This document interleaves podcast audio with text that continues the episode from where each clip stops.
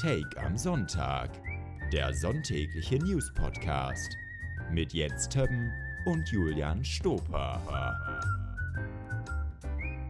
Und damit wünsche ich einen entspannten Sonntag und herzlich willkommen zu Take am Sonntag, der Flat White für die Ohren. Und auch heute werden wir über die für uns wichtigsten Ereignisse der vergangenen Woche sprechen, lachen und sie obduzieren. Und der Mann, der das wir komplettiert und mir mal wieder zugeschaltet ist, hat peinlicherweise noch kein zehnminütiges Video-Statement zur Lage im Nahostkonflikt auf Social Media gepostet. Ähm, da werden wir später zu kommen.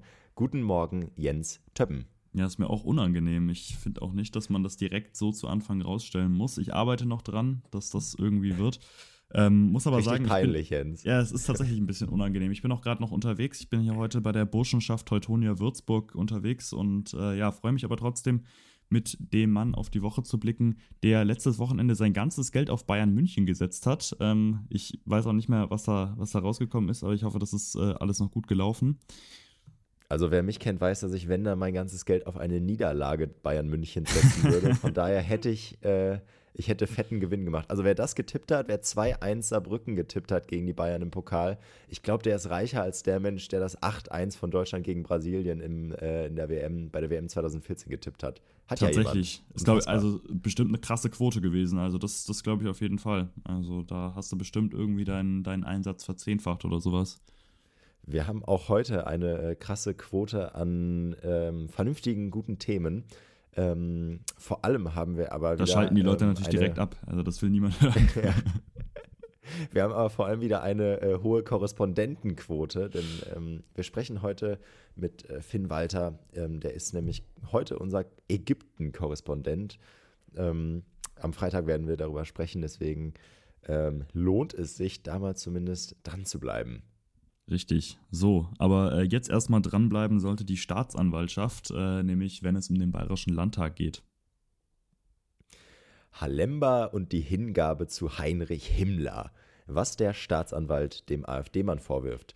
Ja, äh, man hat es mitbekommen. Ähm, Daniel Halemba, geiler Name erstmal, Halemba. Ich glaube, der schämt sich richtig für seinen nicht 100% deutsch klingenden Namen.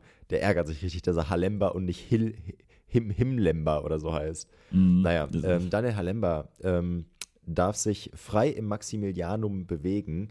Äh, gegen Auflage ist er auf freiem Fuß, muss sich wöchentlich in Würzburg bei der Polizei melden und hat ein Kontaktverbot zu seiner wohl rechtsradikalen Burschenschaft. Ähm, Teutonia Prag war das, war? Äh, richtig, also die Burschenschaft heißt mit vollem Namen Teutonia Prag von Würzburg. Ja, ich finde, der Name kommt erstmal komplett giftig. Was ein geiler Name, Teutonia Prag. Schon cool. Ich glaube Also ehrlich ich find, gesagt, das dass ganz was. viele, also Burschenschaften heißen, glaube ich, ganz häufig Teutonia. Das ist so wie mit griechischen Restaurants und Poseidon. Also wenn dir kein Name einfällt, Mhm. dann, dann nennst du es einfach Teutonia. Das ist, Ich war ja eben, wenn dir keiner mal anfällt, nimm den Gott. Äh, hat er auch gemacht, nämlich seinen persönlichen Gott Himmler.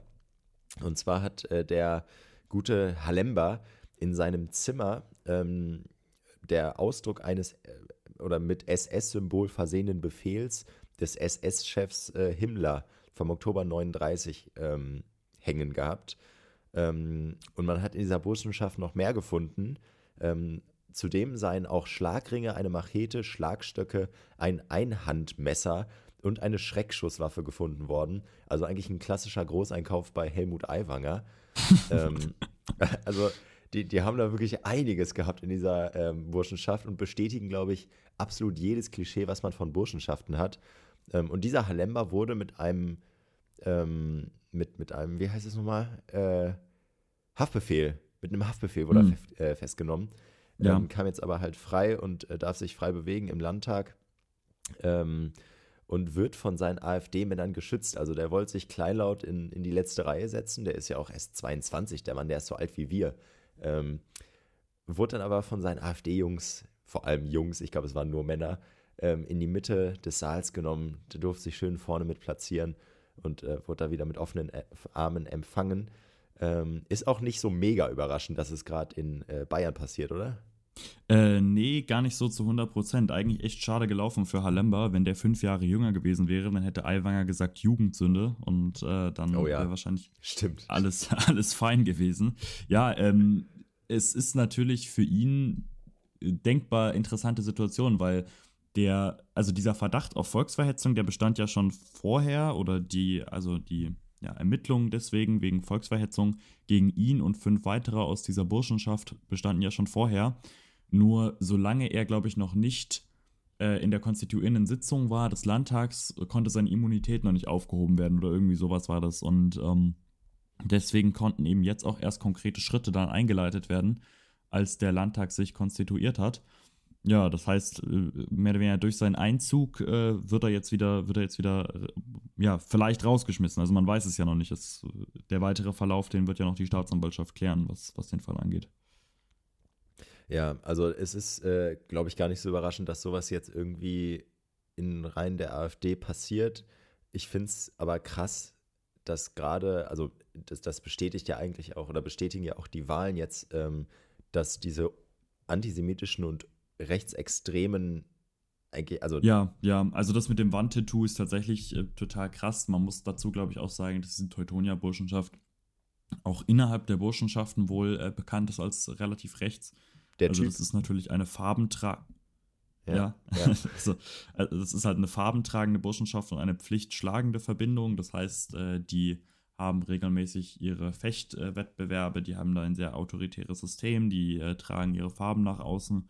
Und äh, ja, Daniel Halember trägt auf jeden Fall jetzt auch einen relativ großen Schmiss der Staatsanwaltschaft mit sich rum. Mm, sehr schön. Großer Schmiss ist stark. Hm, ähm, ich glaube, wir können eigentlich vom, vom einen Antisemiten äh, zum nächsten äh, weitergehen, der, der glaube ich, einen Schmiss im Hirn hat. Montag. So, ich übersetze mal frei aus der New York Times. Das Adidas-Team saß mit Kanye West zusammen, um Ideen für den ersten Schuh zu entwickeln, den sie gemeinsam entwerfen würden. Es war 2013 und der Rapper und die Sportbekleidungsmarke hatten gerade vereinbart, Partner zu werden.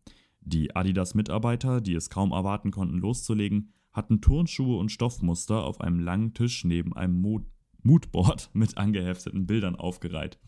Aber nichts von dem, was sie an dem Tag in der deutschen Firmenzentrale zeigten, entsprach der Vision, die Herr West hatte. Um zu verdeutlichen, wie anstößig er die Entwürfe fand, nahm er eine Skizze eines Schuhs zur Hand und schrieb mit einem Marker auf die Schuhspitze, wie zwei Teilnehmer berichteten. Dann zeichnete er ein Hakenkreuz. Ähm, ja, sind wir noch bei Hallenbar? Auftritt. nee, tatsächlich. Es ist sehr überraschend, wie nah diese beiden Dinger zusammenhängen. Aber das sind Vorwürfe, die eben jetzt rausgekommen sind über Kanye West, ähm, dass der eben in seiner Kooperation mit Adidas, die vor knapp zehn Jahren eben geöffnet wurde, ja, schon von Anfang an ein sehr, sehr fragwürdiges äh, ja, Verhalten an den Tag gelegt hat. Ja, also äh, das, also das es blieb ja nicht bei diesem einen Hakenkreuz, das er auf dem Schuh gemalt hat. Das würde, glaube ich, schon reichen, um das mal in Frage zu stellen, diese Kooperation. Ähm, auch wenn die natürlich unfassbar erfolgreich war. Also, das hat ja so einen unfassbar riesigen Hype damals ausgelöst, diese Kooperation mit Yeezy. Also, das war riesig. Also, das kann man sich gar nicht vorstellen. Also, aus Business-Gedanken oder aus, aus so einer Business-Perspektive äh, war man da wie Thomas Tuchel beim FC Bayern. Also, scheißegal, welche Spieler da sind, Hauptsache erfolgreich. Egal, ob Masraui hier ähm, Israel das Existenzrecht abspricht, der Mann spielt. Ähm, und so ist es da eben auch, der Mann hat ja nicht nur, wie gesagt, ein Hakenkreuz auf Schuhe gemalt. Ähm, Zeugen berichten oder Mitarbeiter berichten auch, Herr West sagte Adidas-Mitarbeitern, dass er Hitlers Propagandakünste bewunderte. Zudem soll West Adidas-Mitarbeitern offenbar mehrfach Sexfilme vorgespielt haben. Schon Wochen vor dem Hakenkreuzvorfall 2013 habe er Führungskräfte des Konzerns bei einem Treffen in seinem Apartment in Manhattan dazu gebracht, Pornos zu schauen. Also, was? Ja, ist absolut, ist ist absolut skurril. Also weitere, ähm, weiterer Bericht ist auch, dass er einem jüdischen Manager wohl empfohlen habe, täglich ein Bild von Hitler zu küssen. Stabil. Was ja, ja also, also, also, ja, also ich glaube, das Verhalten selber, dazu muss man jetzt gar nicht mehr so viel mehr sagen, dass Kanye West eben einfach seit Beginn der Kooperation einfach super schwierig war, aber es war eben genauso wie du sagst, ein Milliardengeschäft. Also das, Kanye West verdient heute noch, obwohl die Kooperation von einem Jahr beendet wurde, verdient er immer noch am Yeezy mit. Ähm, insofern, ja, Adidas hat da natürlich super viel Profit rausgeschlagen und jetzt könnte man natürlich Adidas auch unterstellen und das werden viele auch tun und wahrscheinlich nicht ganz zu Unrecht. Äh, Adidas hat da einfach bewusst weggesehen. Also hat sich einfach gedacht, ja, die Milliarden, die kommen halt und äh, dafür können wir auch mal so ein bisschen, ja, antisemitischen Slang bei uns in den, in den Firmengebäuden irgendwie dulden. Ja, ich glaube, sie haben den Antisemitismus vor lauter Hakenkreuz nicht mehr gesehen. so kann man das, glaube ich, ganz gut ja, zusammenfassen. also, also, ja, bei Kanye, ja, ich meine, bei ihm war ja auch lange die Frage so, ob er überhaupt, blöd gesagt, geistig zurechnungsfähig ist. Aber weißt du, da machst du ja erst recht keine Kooperation mit dem Mann so. Ja, also das ist, glaube Also- ich, gerade bei der Person, also ich habe bei der Diskussion um Kanye West geht es ja auch immer wieder um die, wahrscheinlich auch um die Diskussion ähm, oder um das Dilemma, den Künstler von seinem Werk zu trennen. Ähm, das fällt mir bei Kanye deutlich schwerer als zum Beispiel bei Rammstein. Das liegt einfach daran, dass ich die Musik gut finde. Und äh, bei Rammstein kann ich natürlich ganz einfach sagen, ja, äh, das gehört zusammen, Künstler und Werk, äh, die, die sind verknüpft, weil ich, ich finde die Musik eh scheiße und der singt in seiner Musik über, über äh, Vergewaltigung und so und Nötigung, sexuelle Nötigung. Und dann habe ich mal ins Werk von Kanye West reingeschaut. Zumindest was die Mhm. Songnamen und Album, Alben jetzt nicht unbedingt, aber die Songnamen, wenn man sich da so ein bisschen was anschaut. Also man kann sich da so verschwörungstheoretisch gut was zusammenreimen. Ähm, Im Jahr 2010, ähm, im Album My Beautiful Dark Twisted Fantasy, ist schon mal, naja, Dark Fantasy halt, Ja. äh, gibt es einen Song, der heißt auch Dark Fantasy. 2011 ähm, auf dem Album Watch the Throne, der Song Murder to Excellence, okay, und Who, Mhm. äh, Who Got Stop Me, äh, Who Gonna Stop Me, auch. Hm, könnte, hätte, könnte auch von Hitler kommen, wer soll mich schon stoppen? Und 2013 Album Je äh, Jesus, Black Skinhead, einfach mal wirken lassen. Und I Am God, also so ein Gottkomplex, den man äh, auch bei einem ähm, gewissen Adolf auch sehen würde. Auch, äh, auch witzig, dass er das, dass er antisemitisch oder antisemitistische Scheiße bei einem Unternehmen ähm, oder bei einem, ja doch, bei einem Unternehmen raushaut, äh, wo der Gründer Adolf heißt, oder? Ja, äh, zumal Adidas, Adidas, ja tatsächlich da nochmal zweimal, zweimal aufpassen müsste, da Adidas ja gerade auch in der Nazi-Zeit profitiert hat, also ähm, wirtschaftlich. Ähm, Adidas ist da ja auch mitgezogen, insofern, ähm, ja, nochmal noch mal doppelt schwierig. Noch, Ich wollte tatsächlich noch als Positivbeispiel nennen, ähm, wie man auch mit sowas umgehen kann. Zum Beispiel die Kooperation von Aldi mit Jeremy Fragrance. ähm, Aldi hat nämlich tatsächlich, die hatten diesen Spot mit Jeremy Fragrance. Der war fantastisch. Ähm, das ist ein, pa ein Parfüm-Influencer und der war richtig gut. Aber Aldi hat tatsächlich die Kooperation mit ihm dann abgesägt, relativ schnell, weil sich halt gezeigt hat, dass der Mann eben sehr unberechenbar ist in seinen Aussagen und ähm, ja, in seinem Weltbild. ja, aber ganz ehrlich, also sorry, man hätte auch wirklich vor dieser Kooperation sehen können, dass Jeremy Fragrance nicht normal ist. Das hättest du vorher sehen können und dann erst quasi diesen Move zu machen, wo du weißt, das wird unfassbar erfolgreich sein mit dem Typen, weil der popkulturell und medial einfach komplett steil geht. Äh, und dann danach sofort sagen, ah ja, wir sehen jetzt, der ist ein schwieriger Charakter oder eine streitbare Figur, wir wollen die Kooperation beenden. Ja gut, aber das war jetzt in der Welt und die haben den Hype absolut mitgenommen. Also das finde ich auch ein bisschen mit, keine Ahnung. Ähm, ich, Ja. ich bin aber ganz froh, dass, äh, also stell dir mal vor, also ich, ähm, Kanye West ist ja auch ein Künstler so und ich bin ganz froh, dass Kanye West mit seinen äh, antisemitischen Gedankengut damals von dem Label äh, dann nicht abgelehnt wurde, wie ein äh, gewisser anderer Antisemit, der von Mhm. einer Kunst, äh, Kunstinstitution abgelehnt wurde und wir wissen ja, wo es hingeführt hat. Ja, ich weiß nicht, ob, ob das bei Kanye West so, so äh, weitergegangen wäre, da ich auch an Kanye West geistigem Zustand manchmal etwas zweifle. Ja, genau, also das, ich glaube, Ähm, das ich glaube, ihm wurde tatsächlich auch schon mal Schizophrenie attestiert. Also glaube ich tatsächlich. Genau, also das, ähm, das muss man auch das- immer da äh, mitnennen, heißt es ja immer so schön, ähm, mitmeinen. Ähm, der ist psychisch krank, also der hat eine psychische Krankheit. Man weiß tatsächlich gar nicht so genau, was jetzt, ob das eine bipolare Störung ist, ob das andere psychische Krankheiten sind, aber der hat oder der, der sollte eigentlich Medikamente nehmen, hat die lange nicht genommen oder nimmt sie nicht. Das ist das, was bekannt ist. Ähm, und er geht auch nicht gerne zum Arzt damit. Das ist natürlich blöd, das nicht äh, zu behandeln zu lassen. Ähm, ich glaube, er, er glaubt da, er ist ja sehr, sehr gläubig und ich glaube, er glaubt daran, dass Gott das alles regeln kann in seinem Kopf. Ähm, Ich dachte, er glaubt, er ist Gott. auch, ja, ja, er verschmilzt mit Gott. Also er ist Gott und Gott ist Mhm. alles und äh, kennst du ja. Äh, und noch eine kleine Side Note. Kenn ich, kenn Ken, kennst du ja. Ähm, kennst du ein, kennst du alle. Äh, nee, noch eine kleine Side Note. Ähm, die Tochter von Kim Kardashian und äh, Kanye West, die äh, Northwest heißt, natürlich.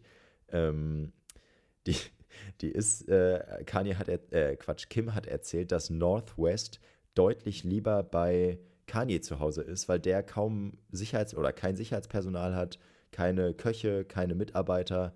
Ähm, also da kann man einfach frei rumlaufen und das ist bei Kim natürlich anders mit Sicherheitspersonal.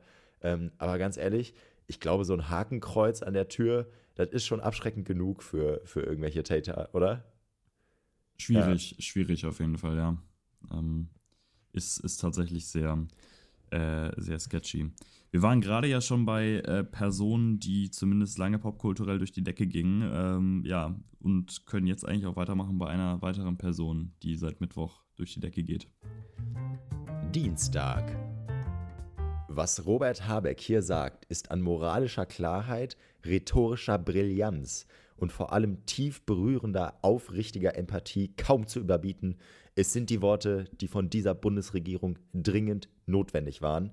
Das sagt die selbsternannte Stimme der Mehrheit, fucking Julian Reichelt.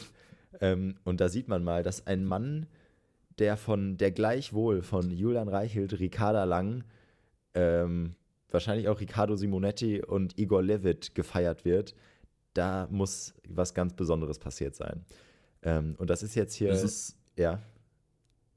Ja, also wirklich ganz, äh, ganz, ganz skurrile Mischung. Es ist total einfach. skurril. Also, also du sonst halt so nie zusammen in einen Raum. Ja, ich wollte gerade sagen, von äh, Journalisten aus jeder Ecke gefeiert, wobei ich Julian, Julian Reichel, Julian Reichel jetzt nicht als Journalisten bezeichnen würde, äh, aber aus allen Ecken gefeiert. Ähm, und das ist jetzt der Callback zum Einstieg. Und zwar hat Robert Habeck eine zehnminütige Rede gehalten im Internet, auf Social Media äh, zuerst gepostet, glaube ich, auf X, ähm, dann aber überall auch verbreitet und alle, wirklich alle haben es repostet, alle haben es abgefeiert. Ähm, man muss auch sagen, also das ist im Prinzip, äh, wenn man uns jetzt ein paar Lorbeeren auch, oder wenn wir uns ein paar Lorbeeren rauspicken wollen, äh, das ist im Prinzip das, was wir seit drei Wochen predigen.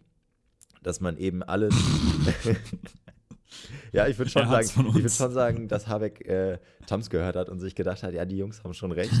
so war's. Ähm, nee, weil es, er hat einfach alles in der richtigen Reihenfolge, mit, dem, mit der richtigen Haltung, mit der richtigen Stimmung, mit der richtigen Ansprache angesprochen. Einmal ein Rundumschlag, ein rhetorischer, hat alles mitgenommen, hat beide Seiten, also wenn du so willst, alle kritisiert und alle in Schutz genommen, die es verdient oder auch nicht verdient haben. Also das ist schon, das war rhetorisch schon super. Also man nimmt ihm das auch ernst in einem sehr, in einem, in einem schwarzen Anzug, sehr staatstragend. Ähm, ich glaube, Funk hat ihn jetzt schon zum Bundeskanzler hochgeschrieben auf Instagram. Ähm, das ist ja, überall viral gut. gegangen. Also äh, unfassbar. Unser Habeck. Ja, also ich meine, diese, diese Bundeskanzlerrufe gab es ja aus ganz vielen Ecken danach und ich stimme dir auf jeden Fall zu, dass das eine sehr, sehr gelungene Ansprache war. Es hieß dann ganz häufig ähm, und meiner Meinung nach auch zu Recht, ähm, warum das nicht die Ansprache war, die Scholz gegeben hätte oder Steinmeier, weil letztlich muss man sagen, die Ansprache von Habeck hatte nicht wirklich was mit seinem Fachgebiet ähm, Wirtschaft zu tun oder mit seinem Fachgebiet ist vielleicht falsch formuliert. Ich wollte gerade sagen, ich wollte sagen, Fachgebiet ist natürlich bei Habeck und Wirtschaft ein bisschen schwierig. Das, was er halt machen ja, muss. Ähm, Seine Strafaufgabe. Genau, also, ähm, also auf jeden Fall hatte das jetzt nicht äh, direkten Bezug zum Wirtschafts- und Klimaministerium. Da kam auch jetzt nicht irgendwie groß was mit Katar und Gasversorgung oder was weiß ich rum, sondern es ging tatsächlich, äh, wie du schon gesagt hast, um die generelle Lage im Nahosten. Und ähm, ja, deswegen ist auch nicht davon auszugehen, dass er das abgesprochen hatte mit Scholz. Also das kann ich mir zumindest nicht vorstellen, dass Scholz gesagt hat, so ja, Robert, mach du mal, äh, weil Scholz sieht halt schon jetzt ein bisschen dumm aus. Ich so. glaube tatsächlich schon, weil alles, was ähm, Ampelparteien stärkt, stärkt im Endeffekt auch die Ampel und die SPD, beziehungsweise den Kanzler, nicht die SPD, den Kanzler. Und was den Kanzler stärkt, stärkt die SPD. Und äh, das ist, glaube ich, so ein bisschen, also obviously ist Habeck jetzt nicht der Wirtschaftsexperte, er ist nicht äh, Wirtschaftsminister geworden, weil er handwerklich der beste Wirtschaftsminister wäre. Ähm, und ich glaube, dass man oder jeder macht das, was er am besten kann. Und ich glaube, bei Scholz wird so eine zehnminütige Rede, also du schläfst nach zehn Sekunden ein.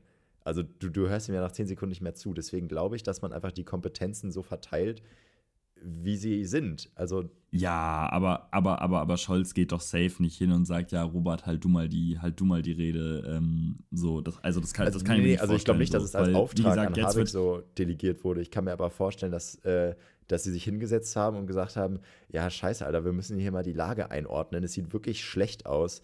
Und dann hat Habeck gesagt, ja, ich habe da, äh, ich habe ein Kinderbuch mal geschrieben, also die Leute mögen mich im Internet und ich will zwar nicht auf X, aber mein Mysteriumskanal und das können wir alles super geil noch machen und ja, zack, die Bohne machen wir schnell. Ähm, also das kann ich mir schon Ja, vorstellen, dass es Also- irgendwie kommuniziert wurde intern. Ich glaube nicht, dass das ein Alleingang war. Ja, Scholz hat ja erstmal gar nicht reagiert. Also Scholz hat erst Donnerstagabend dann reagiert, glaube ich, in einem Bürgergespräch. Da hat er es dann auch gelobt. Also muss er ja auch. Er kann ja schlecht bei einer Rede, die so gelobt wird von allen Seiten, dann sagen so, nee, fand ich Ja, scheiße. richtig kacke. Ähm, boah, habt ihr, habt, boah, habt ihr gehört, was der Habeck gesagt hat, Junge? Boah, hat er sich verhaspelt in den zehn Minuten. Hätte man safe in einer Minute sagen können. Ja. Ja, und äh, er hat tatsächlich dann auch verwiesen und deswegen glaube ich tatsächlich auch, dass er so ein bisschen trotzig war. Er hat nämlich dann auch irgendwie sowas gesagt, so ja, der Robert Habeck hat ja zum Beispiel so eine Internetansprache gehalten, so als wäre das so, so ja, ist, ist ja nur Internet, so ist ja nicht so, ist ja, ist ja nicht relevant irgendwie, ist ja nicht offiziell. Und, Ja, das ähm, widerspricht halt dann voll meiner also These, dass, äh, dass das auch der Ampel hilft oder dass es Scholz hilft, wenn er dann wieder so hinterrücks versucht, das so ein bisschen zu degradieren. Ähm, ich wollte noch, Ja, also so hatte ich so hatte ich es im Gefühl auf jeden Fall. Ja. Äh, ich wollte noch äh, Zeit Online zitieren, ähm, weil das fand ich ganz interessant. Also natürlich ähm, waren erstmal alle auf Seiten Habecks. So, das war auch eine gute Rede. Das macht natürlich irgendwie Sinn, äh, dass man das lobt, ähm, auch wenn das ist natürlich direkt immer sofort alle auf der Seite. Das fand ich ein bisschen übertrieben, aber Zeit Online hat das dann natürlich wieder eingeordnet und ähm, so ein bisschen ausgeruhter und was das ja dann doch alles zeigt und äh, wenn eben ein so ein zehnminütiges Video alle auf diese Seite reißt, wie verschoben unsere politische Debatte generell ist, bla bla bla bla bla. Aber sie schreiben auch, über Nacht galt der gerade noch gescholtene Habeck vielen als führender Politiker des Landes, weil er es geschafft, weil er geschafft hat, was Bundespräsident Frank-Walter Steinmeier und Olaf Scholz nicht hinbekommen haben, einen rhetorischen Common Ground zu schaffen, eine Art Lagerfeuer zu entzünden, an dem sich alle, die nach demokratischen Regeln spielen, an unverb äh, unverbrüch unverbrüchlichen Gewissheiten wärmen können. Und jetzt ist meine Frage, das Lagerfeuer, was war das immer? Das war Wetten das. Wird Robert Habeck der neue Thomas Gottschalk bei Wetten das? Hm. Ja, Thomas Gottschalk halte ich zumindest tatsächlich für wahrscheinlicher als die, als die Kanzlerspekulationen, die jetzt schon wieder im Raum Oder? stehen. also, ja, auf jeden Fall. Ich fände das auf jeden Fall sehr gut. Die Frage ist tatsächlich auch beim Lagerfeuer bei Robert Habeck immer, mit was wird das dann geheizt? Oh, Also wird es so ähm, elektrisches Lagerfeuer, dann kommt Volker Wissing und möchte unbedingt irgendwie mit Wasserstoff heizen und äh, Aiwanger mit, mit irgendwelchen Holzpellets und sowas, aber ähm, ja, alles in allem, ich, ich glaube ehrlich gesagt, dass dieses Gerede von, wird Habeck dadurch jetzt seine Rolle verändern, ganz ehrlich, so wie man die Politik eigentlich beobachtet hat in den letzten Jahren, in zwei Monaten ist das schon wieder vergessen. So, Habeck hat damals nämlich auch, als es da um Katar ging und sowas, hat er eine richtig starke Ansprache gehalten. Auch bei Lanz war das ja, glaube ich.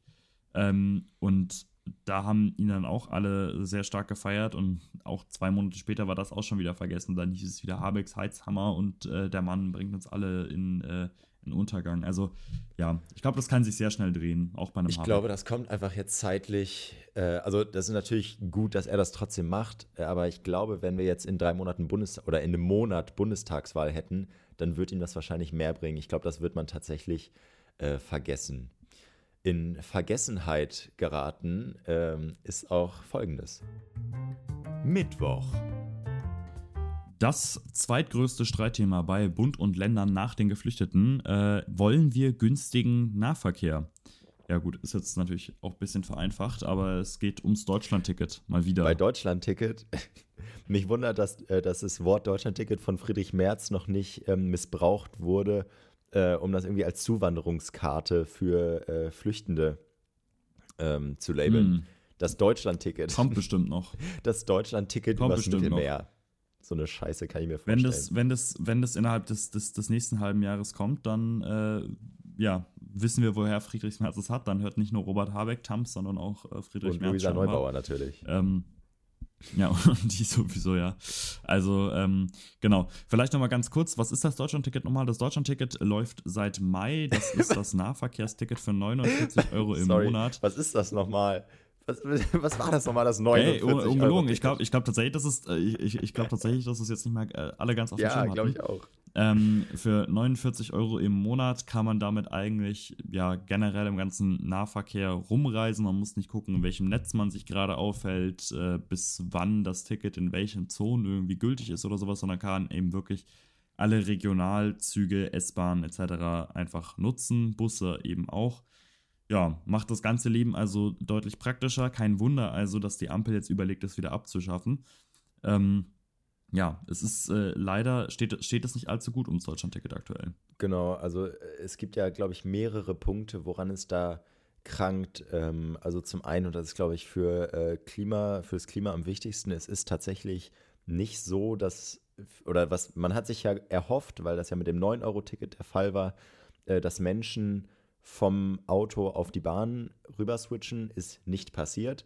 Ähm, also kaum, also gar nicht. Ähm, es hat überhaupt, es hat sich nichts verschoben. Ähm, dann gibt es Probleme und deswegen äh, haben wir das so ein bisschen als Aufhänger genommen. Äh, Zeit Online hat eine Umfrage gemacht, aber es gab auch eine ähm, Umfrage von der Verbraucherzentrale Bundesverband ähm, oder der, der Verbraucherzentralen Bundesverband ähm, hat auch Daten veröffentlicht, die Probleme aufzeigen. Ähm, oder Zeit Online hat diese Daten exklusiv und äh, hat ein FAQ veröffentlicht und äh, ich glaube, das muss man gar nicht einzeln durchgehen, aber die Fragen alleine mal durchzugehen ist ganz interessant. Und äh, wir haben ja hier, also mir gegenüber auf meinem Handybildschirm, ist ja ein Heavy User des 49-Euro-Tickets. Ähm, also Mhm. wenn andere in einer Stunde mit dem ICE von zwischen Köln und Frankfurt pendeln, dann äh, fährt Jens über Winterberg, Marburg, Gießen äh, und andere rechte Dörfer in Hessen, ähm, um dann in Frankfurt einzutrudeln mit einem 49-Euro-Ticket nach sechs Stunden Fahrt.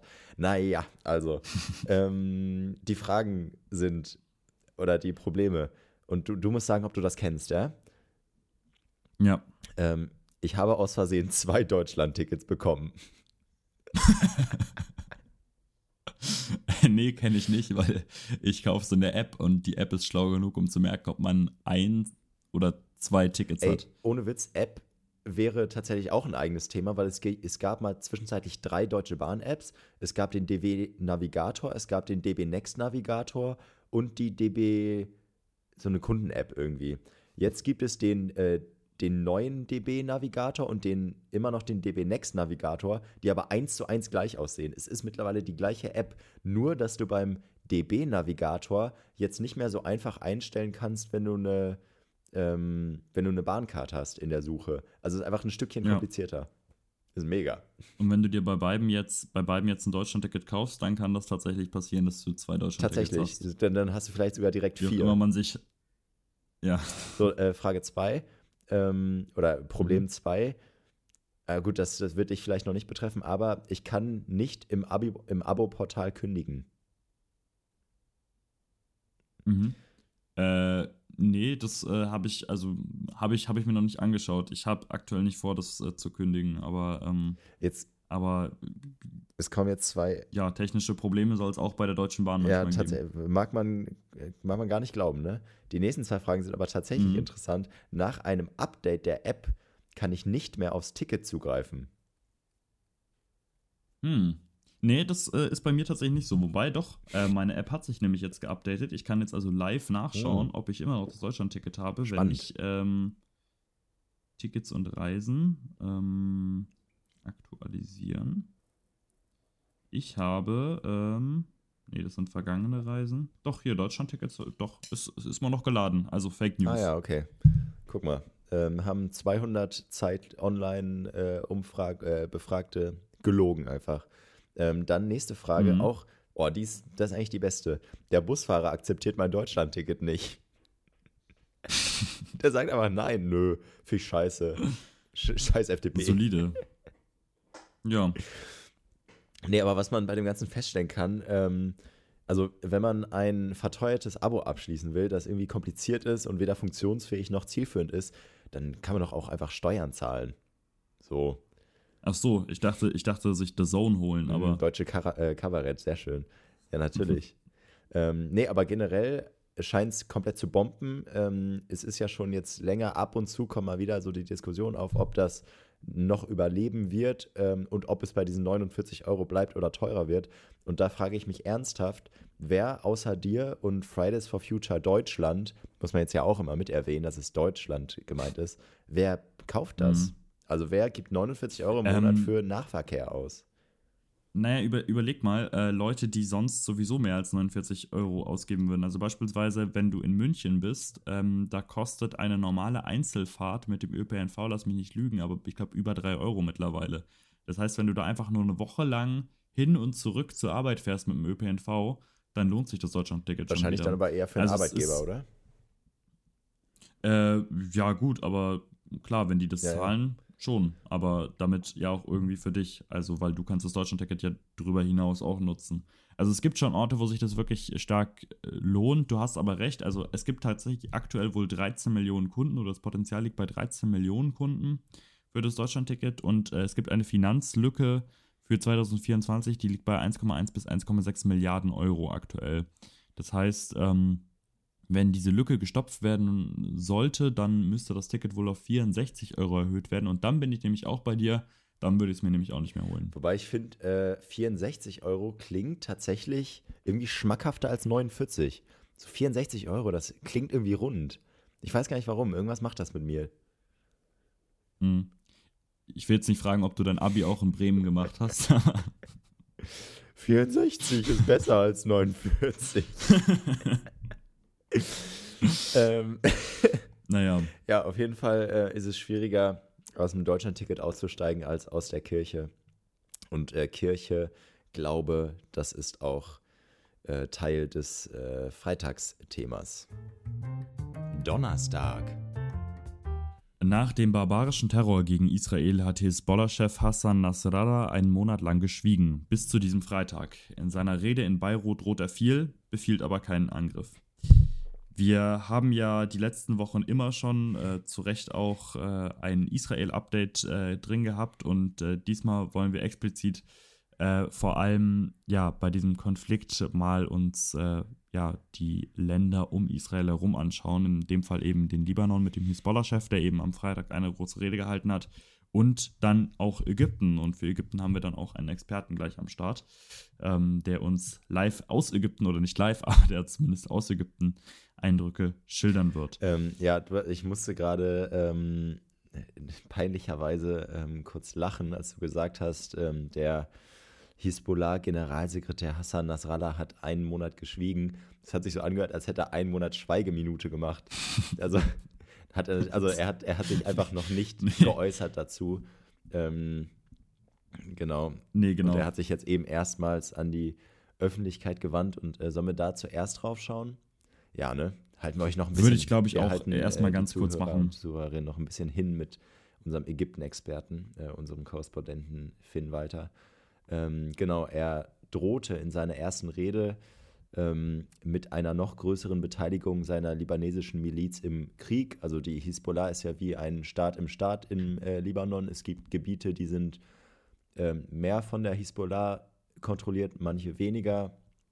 Ähm, ich habe da, oder die Familie eines äh, alten Freundes äh, kommt aus dem Libanon, aus einem nicht äh, Hisbollah-Gebiet, äh, ist trotzdem nicht schön, aber anyway, also es gibt auch Gebiete, die nicht Hisbollah ähm, regiert sind, ähm, um das einmal nur äh, erwähnt zu haben. Und er sagt eben, alle Optionen sind auf dem Tisch. Das klingt gar nicht so negativ, das klingt nach, ach ja gut, man kann ja auch drüber reden, aber nee, er meint damit alle Optionen auch in diesen Krieg oder in diesen Konflikt äh, militärisch weiter einzugreifen.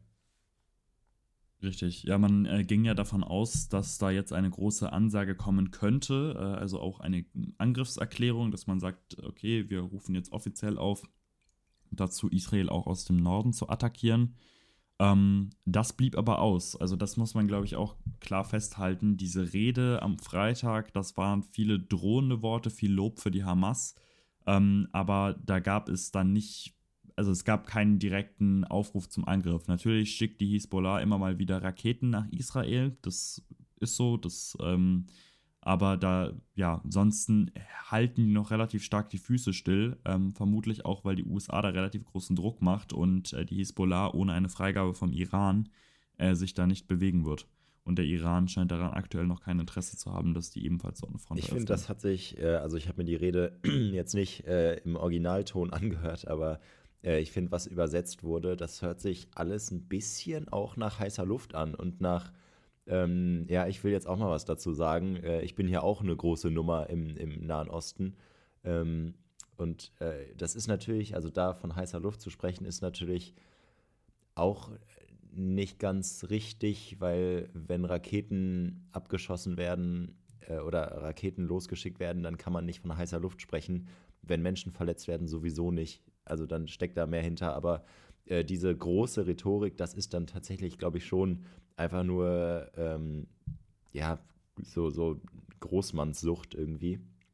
Ähm, und er sagt auch äh, typische antisemitische Stereotype, dass äh, Israel nur ausführendes Organ des Westens ist und äh, der USA und sowas und für äh, das äh, und, und bezichtigt USA allen Bösen und sowas. Also ja, wo, wobei man sagen muss, das wird auch Europa regelmäßig unterstellt natürlich. Ähm, also, dass äh, die USA der große Strippenzieher sind, ist da generell ein gängiges Narrativ. Ähm, ja, aber ich sehe es tatsächlich ähnlich wie du. Es hat mich tatsächlich ein bisschen daran erinnert an diese ganzen Reden von Putin immer, ähm, wo man sich immer im Vorfeld gefragt hat, kündigt er jetzt irgendwas Krasses an? Kommt er jetzt irgendwie, ähm, was weiß ich, vielleicht sogar ähm, irgendwann mal eine totale Eskalation im Sinne von Nuklearstreik oder Kriegserklärung oder was weiß ich? Ähm, aber am Ende hat Putin einfach nur viel rumgebrüllt und ähm, es kam keine de facto Veränderung raus, weil diese Raketen kamen auch schon vorher. Ähm, und ich glaube, das ist das, für die Region ist es jetzt erstmal ein gutes Zeichen, ähm, dass da kein Angriff groß ausgerufen wurde. Genau, also er ist ja genau, also er ist ja rhetorisch nicht mal da, dass er sagt, wir werden angreifen, sondern er ist jetzt immer noch da, dass er sagt, ja, wir könnten, wenn wir wollten und wir überlegen uns und bla bla. Ähm, aber es ist halt wahrscheinlich dann relativ viel Blabla, auch wenn man das weiter beobachten muss und äh, das natürlich alles nicht schön ist und das jetzt auch nicht die Lage für Israel verbessert. Ähm, es hat sich aber einfach nicht, glaube ich, viel verändert. Ähm, und da können wir jetzt vielleicht zu einem Start kommen, der vielleicht tatsächlich was verändern könnte. Und ähm, ich, damit kommen wir zu Ägypten. Ähm, aus Ägypten habe ich seit dem Terrorangriff der Hamas eigentlich nur großartig von Mohamed Salah, dem Fußballprofi, einem der besten Spieler der Welt, ähm, das Videostatement gesehen, das ein paar Tage nach dem Angriff gepostet wurde, wo er nicht explizit den Hamas-Angriff verurteilt, äh, aber sehr, sehr schwammig und allgemein einfach davon spricht, dass Menschen nicht leiden sollten und äh, solidarisiert sich mit Palästinensern ähm, und äh, ja, sagt generell, dass menschliches Leid vermieden werden soll, was eigentlich bedeutet, ähm, From the River to the Sea, wenn man es ihm jetzt böse. Ja. In, ja, also das, das Thema ist natürlich in Ägypten ist es halt auch natürlich irgendwie ein großes Thema, gerade einfach weil es eben ein Staat ist, der anliegt. Äh, da gibt es ja auch die Diskussion dazu, ob die Grenze zu Gaza dort geöffnet wird. Ähm, wie auch schon vor zwei Wochen bei Argentinien haben wir uns aber gedacht, äh, es ist noch viel, viel besser, wenn wir Leute vor Ort haben, die uns dazu was erzählen können, wie eigentlich gerade die Lage vor Ort im Land ist.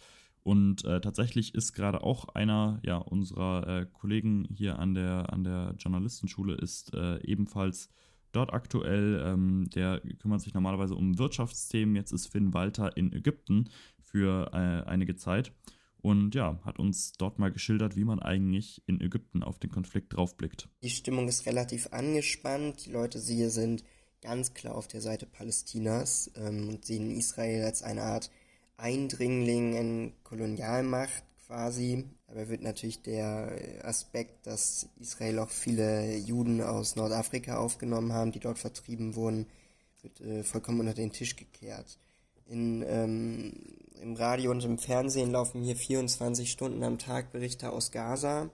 Man sieht das hier in jedem Café, wo ein Fernseher läuft, ist eigentlich kaum ein anderes Thema aktuell. Das führt natürlich dazu bei, dass hier die Gemüter extrem erhitzt sind. Ja, wie er schon gesagt hat, äh, ist aktuell natürlich auch dort irgendwie das brennende Thema, weil die sich natürlich jetzt auch gerade die Frage stellen, wie gehen wir eigentlich mit den Menschen um, äh, die dort jetzt in, in Gaza sind und äh, die haben da ja klar Position zu bezogen. Ähm, also es ist ja tatsächlich ja, dennoch, äh, im, im Vergleich jetzt zu Deutschland eine berechtigte, in Anführungszeichen, Angst äh, oder eine, zumindest mal, wenn man Anrainerstaat ist, dann ist es ja relativ wahrscheinlich, dass da dann die Menschen zuerst hinkommen, die Flüchtenden. Und bei den Palästinensern sprechen wir von zwei Millionen, die dann im schlimmsten Fall auch da angesiedelt werden müssen. Für eine erstmal längere Zeit wahrscheinlich. Ähm, und äh, das, das finde ich so spannend. Also da, das für mich, ich, ich, ich finde es super spannend, wie da die, die Diskussion in Ägypten ist. Natürlich ist es eine ganz andere Situation, eine andere Kultur, eine andere Wirtschaftssituation. Also auch da läuft es gar nicht gut wirtschaftlich. Äh, aber deswegen fände ich es halt super interessant, die Diskussion damit zu bekommen, weil wir in Deutschland ja diese von, äh, von aus der rechten Ecke angeheizte Migrationsdebatte haben, wir aber so unfassbar weit weg sind. Ähm, und da ist es eben ganz nah dran und äh, das ist schon, finde ich, super spannend, weil eben Ägypten ja auch immer so eine, eine Vermittlerrolle hatte in diesem Konflikt. Ähm, und jetzt, auch wenn die Bevölkerung pro-palästinensisch ist, äh, weil die Bevölkerung eben zu 90 Prozent aus äh, Muslimen besteht, ähm, ist es so, dass die Regierung ja jetzt nicht wie jetzt der Hisbollah-Anführer äh, ähm, die Angriffe auf Israel lobt. Richtig, genau. Also das ähm, Spannende ist tatsächlich, dass äh, Ägypten zwar eine klare Haltung an sich hat, äh, die eher äh, pro der Palästinenser ist, ähm, aber gleichzeitig eben die Grenzen nicht öffnet oder nicht gescheit öffnet. Und äh, auch dazu haben wir Finn gefragt, warum eigentlich ja, Ägypten die Grenzen nicht für die Menschen in Gaza öffnet. Also viele Menschen befürchten, dass die Palästinenser endgültig aus Gaza vertrieben werden sollen und auf die Sinai-Insel umgesiedelt werden sollen. Dafür gibt es im Moment allerdings nicht wirklich Anhaltspunkte. Ägypten möchte um jeden Preis verhindern, dass Flüchtlinge über die Grenze kommen und hat seine Grenze komplett dicht gemacht. Vor einigen Tagen konnten jetzt äh, erstmals Ausländer den Gazastreifen verlassen. Außerdem wurden 49 verletzte Bewohner Gazas aufgenommen und werden in ägyptischen Krankenhäusern versorgt. Die Ägypter befürchten, jedenfalls die Regierung befürchtet, dass sich Terrorzellen dort ansiedeln könnten. Außerdem wollen sie denke ich jedenfalls, das äh, Problem der Versorgung und der Armut nicht auf ihm, ihrem Gebiet haben.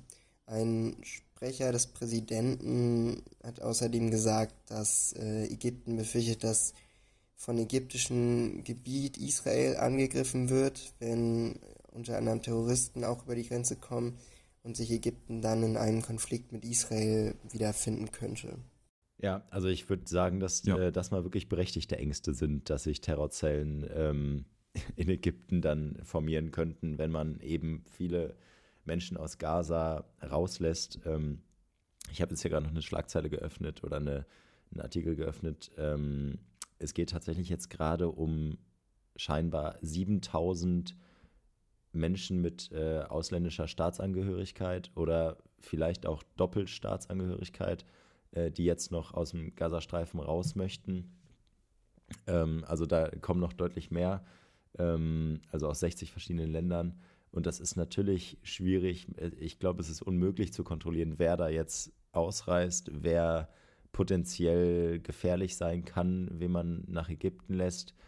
Ähm, also ich bin, ich bin da auch so ein bisschen ratlos. Also das natürlich sollten, ja. sollte Menschen erstmal mit Wohlwollen äh, entgegengekommen werden. Also man sollte Menschen erstmal Schutz bieten. Ähm,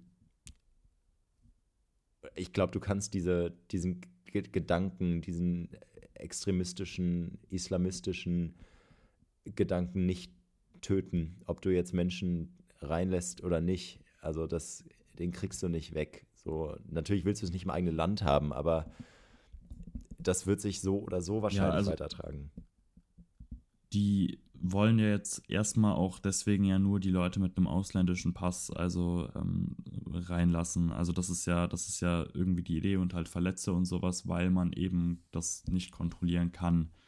Ähm, ja, es ist ein, ist ein absolutes Dilemma. Also muss man, muss man so klar sagen. Ähm, die Frage ist halt, ob man die Leute irgendwie rüberlassen kann nach Ägypten, aber gleichzeitig irgendwie sicherstellen kann, dass sie eben ähm, dort erstmal nur in irgendwelchen Auffanglagern sind oder so, oder halt irgendwelchen, ähm, ja, irgendwelchen Orten, wo sie nicht die Handhabe hätten, eben terroristische Akte zu verüben, weil natürlich der Großteil dieser Menschen eben keine terroristischen Akte verüben möchte, sondern halt äh, einfach wirklich nur Zuflucht sucht vor irgendwelchen Raketeneinschlägen und sowas. Ja.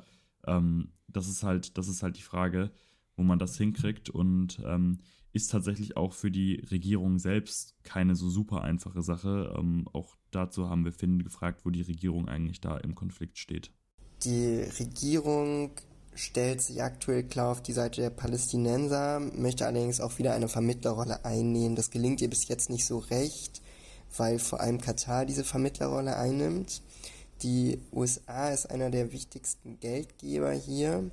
Ägypten hat lange Zeit immer wieder weiterhin Geld bekommen und günstig Kredit be bekommen, ähm, weil es geostrategisch einfach so wichtig liegt. Es ist hier umgeben von Krisenländern ähm, und ähm, die USA wollen Ägypten nicht als Verbündeten verlieren. Ja, und deswegen gibt es da dann eben auch äh, Geldmittel hin. Man muss dazu auch sagen, das hattest du vorhin auch kurz äh, ange, angedeutet und hat Finn uns auch nochmal gesagt, dass es in Ägypten eben auch ein großes Wirtschaftsproblem äh, gibt und generell gibt es da natürlich auch viele politische Probleme. Da wurden die Parlamentswahlen jetzt, äh, oder nicht die Parlamentswahlen, aber die äh, ja, Wahlen wurden da jetzt vorgezogen und auch dort wird es keinen ernsthaften Gegenkandidaten geben. Ähm, also ist definitiv auch äh, politisch eine schwierige Lage, auch wirtschaftlich eine schwierige Lage und ähm, da ist die Regierung dann nochmal doppelt vorsichtig, was man da macht, aber man ist halt aktuell auch nicht so in der Position, dass man da groß auf dem Level von Katar irgendwie mitverhandeln könnte. Ja, ich glaube, also ähm, total. Also das äh, volle Zustimmung. Ägypten will, glaube ich, äh, ein Flüchtlingslager in der Wüste Israels ähm, für Menschen aus, äh, aus dem Gazastreifen. Weiß ich jetzt ehrlich gesagt auch nicht, ob das die Lösung ist. Äh, da mhm. ähm, quasi das Risiko einzugehen, dass da ähm, irgendwelche Terroristen mitgehen. Auf der anderen Seite, ich sag's, also ich glaube, wo ein, wo ein extremistischer, islamistischer Wille ist, ist auch ein Weg. Und ich glaube, dass, ähm, dass das nicht die einzige Möglichkeit für Hamas oder für islamistische Terroristen sein wird, um in diese Länder zu kommen. Ähm, deswegen glaube ich, bin ich dann eher auf der Seite, ja, nimm erstmal auf, die würden ja nicht, also es ist ja nicht so, dass die aufgenommen werden und sofort in der Gesellschaft integriert sind. Also das wird ja auch irgendwie isoliert stattfinden. Mhm. In einem kontrollierten Rahmen. Richtig, ja. Und ähm, da kann, also blöd gesagt, da kann niemand was anstellen, glaube ich. Deswegen bin ich erstmal, also wäre wär mein Approach wirklich erstmal, ja, nimm die Leute auf, nimm so viele in Sicherheit, wie es eben geht. Ähm, die würden wahrscheinlich eh nicht integriert werden, deswegen.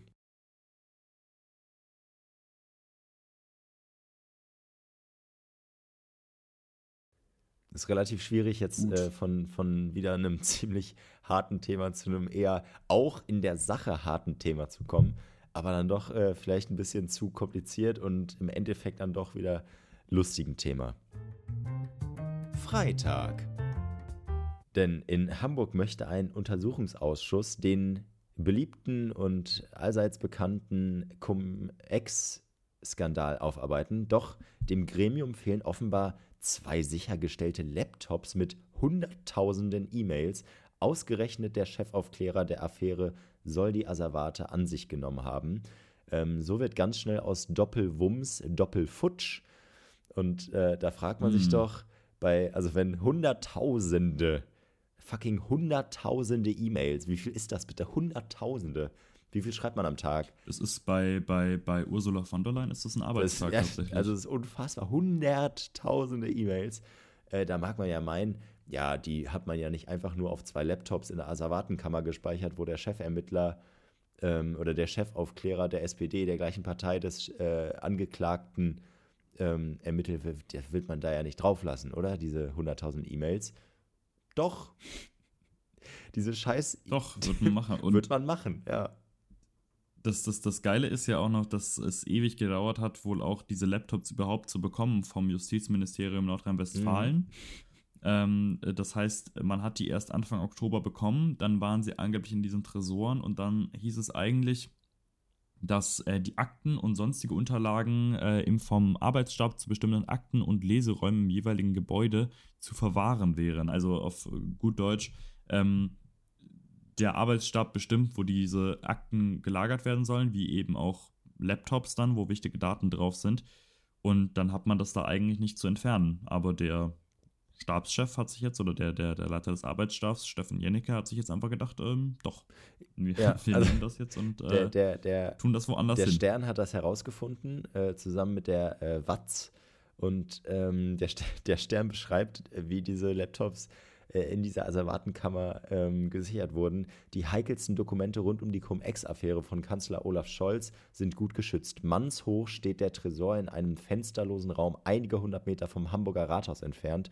Nur ausgewählte sicherheitsgeprüfte Personen dürfen die schweren Türen öffnen, bringen die Akten dann in den benachbarten Lesesaal, wo Abgeordnete des Parlamentarischen Untersuchungsausschusses und Mitarbeiter sie unter strenger Aufsicht einsehen dürfen. Ist natürlich dann blöd, wenn der Chef des Ganzen das einfach mitnimmt. Also, Ja, also ich frage mich halt auch, wie sowas geht. ja, der also, geht da ohne, guck mal, der Mann geht ohne Laptops rein. Du kannst ja nicht mit privaten Taschen rein. Also du musst ja Taschen abgeben. Das heißt, du Ja. gehst da ohne was rein. Was, was haben sie Ja. da in ihrer Tasche? Gar nichts. Das sind meine zwei Ja, aber, Arbeitslaptops. aber, hä? Sie sind doch gerade ohne Laptops rein. Wieso haben sie Laptops? Ja, das sind meine privaten. Ah, okay. So, hä? Und es geht, hier lese ich gerade 700.000 Lap- äh, E-Mails. Wow. 700.000 Ja. E-Mails, ja, ja. Also das ist schon krass. Und also das Ding ist tatsächlich, dass die Opposition da auch nicht eingeweiht war. Also die CDU sagt, sie wusste nichts, die Linke sagt, sie wusste nichts, die AfD sagt, sie wusste nichts. Ähm, ja, also es ist schon alles so ein bisschen sass, auch wenn Steffen Jannecke sagt, ja doch, doch, die Laptops, die sind einfach jetzt nur in einem anderen Raum. Also ich finde, ähm, Vielleicht sind die jetzt in der, in der, in der, in der Burschenschaft Teutonia. Ja, ja, ich wollte gerade sagen, äh, die sind jetzt in der Burschenschaft. Nee, ich, äh, ich frage mich auch, ob diese Laptops in dieser Asservatenkammer geladen werden. Also die, die sind ja irgendwann, also das, das kennt man ja, wenn man einen Laptop mal eine Woche liegen hat oder zwei, dann ist irgendwann der Saft alle. So, werden die die Mhm. ganze Zeit geladen? Und dann die zweite Frage, wollte der vielleicht gar nicht die Laptops mitnehmen, sondern einfach die Mails löschen? Nur waren halt diese Laptops alle. Er muss sie ja laden. Dachte er, ja, sorry, Hm. wieso Ja. haben sie Laptops dabei? Äh, ich muss die aufladen. Äh, ja, okay, voll verständlich, Alter, nimm mit dicker. Komm, ist okay.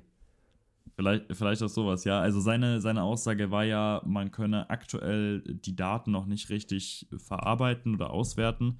Ähm, ja, vielleicht meinte er damit auch, ähm, man muss erstmal warten, bis ich äh, 700.000 Mails gelöscht habe, dann äh, läuft der Arbeitsspeicher auch wieder deutlich flüssiger von dem Rechner. So, ey, e- eben, also erstmal, wie sind, also ich frage mich, ob diese, das sind ja, das sind Arbeitslaptops, von denen aus diese 700.000 Mails gingen und die 700.000 oder die halt eben kumuliert 700.000 Mails empfangen und gesendet haben, richtig? Richtig. Ja, also ich finde sie, also 700.000 Mails, das ist wirklich viel Speicherplatz. Das, Das ist eine Menge, auf jeden Fall, ja. also das, das ist eine, eine ganze Menge. Ähm, ich glaube, man muss absolut nicht erklären, was äh, der Cum-Ex-Skandal ist, weil keine Sau das versteht. Ich habe tatsächlich mal ChatGPT jetzt hier vorgefragt, was, äh, ob es mir den äh, Cum-Ex-Skandal mal zusammenfassen kann. No chance in hell. Mhm. Also selbst in einfacher Sprache ist das relativ in der Tiefe schwierig, aber ich glaube, im Grunde geht es einfach darum, dass ähm, Olaf Scholz beschuldigt wird, ähm, Steuerhinterziehung erleichtert zu haben oder mal an den richtigen Stellen weggeschaut zu haben. Ähm, und darum geht's. Und Richtig. ähm, ich frage mich, ob für so einen großen, also ohne Witz, ich bin ganz froh, dass es 700.000 Mails sind, die da involviert sind, weil das vielleicht so ein bisschen auch die Kompliziertheit dieses Falles zusammenfasst, oder? Äh, ja, I guess. Ich weiß nicht, ob der Fall noch komplizierter hätte werden müssen, aber ähm, Ja. also das, ich sag mal so, auf jeden Fall sind die, sind die Ermittlungen jetzt deutlich komplizierter nochmal geworden. die Ermittlungen sind deutlich komplizierter geworden. Ähm, und ähm, gar nicht äh, kompliziert ähm, ist, die, ist der Rückblick auf unsere letzten Umfragen. Denn wir sind äh, jetzt, wir, wir sliden jetzt so ein bisschen äh, ins Ende hinein und wir stellen ja immer lustige Umfragen. Und äh, die werden tatsächlich auch gut beantwortet oder gut, äh, Mhm. wird, das wird gut geklickt. So, die erste Umfrage von vor vier Wochen, glaube ich, fünf Wochen ist, ähm, und ich glaube, wir haben sie noch nicht ausgewertet, wird Söder seinen Hut für die Kanzlerschaft in den Ring werfen?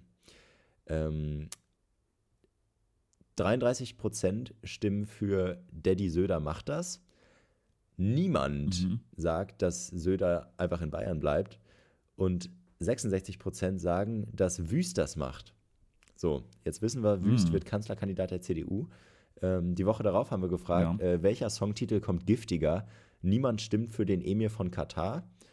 Ähm, 14% stimmen für äh, Der Kali ist jetzt dünn. Und die meisten, 85%, nur Söder ist schöner. Kann ich natürlich nachvollziehen, warum das gewonnen hat. Klar, viele Söder, viel, viele Söder-Themen in meiner Umfrage. ja, sagen. Äh, diesmal gar kein Söder, denn ähm, wir haben gefragt nach dem besten Namen für Milei, dem, äh, den argentinischen ähm, Präsidentschaftskandidaten, der ja zum Glück äh, verloren hat, oder der, der zumindest auf dem Weg ist, äh, zu verlieren. Ähm, und das ist super ausgeglichen. Ein Drittel sagt äh, Argentinien-Lehmann, ein weiteres Drittel sagt ähm, der Gaucho Chico und ein Drittel sagt Maradona Trump. Und Mhm. äh, die letzte Umfrage, ähm, wie sollte sich Fridays for Future Deutschland umbenennen? Äh, da stimmen 50% für Bündnis Luisa Neubauer und 50% stimmen für mal schauen, was wird. Was wird. Ähm, Freitag für Zukunft und Last Generation hat keine Stimmen bekommen. Kann ich nachvollziehen. Sehe ich. Ja. Das, äh, ja, schlecht. Aber dann äh, wissen jetzt wenigstens alle, was zu tun ist. Also die CDU weiß, wenn sie ins Rennen schicken muss. Fridays for Future weiß, wie sie sich umbenennen müssen. Miley weiß, wie er sich äh, beim nächsten Wahlkampf äh, initiieren kann oder inszenieren kann. Und äh, ich würde sagen, äh, alle, die jetzt zugehört haben, uns wieder hier bei der Folge, wissen natürlich auch, was zu tun ist. Nämlich, äh, wenn ihr es noch nicht getan habt, natürlich den Podcast zu abonnieren, äh, natürlich auch auf Instagram zu folgen, natürlich zu teilen, auch Tams ganz wichtig. Ähm, Gerade auch wenn wir Corys dabei haben, freut uns das immer besonders. Genau, ihr könnt den, wenn den Folgen lieben gut Finn Walter, könnt ihr äh, einfach mal googeln. Ich glaube, wenn man googelt, findet man genug äh, Texte vom guten Richtig. Finn. Ähm, könnt ihr verfolgen und, und folgen, verfolgen und folgen.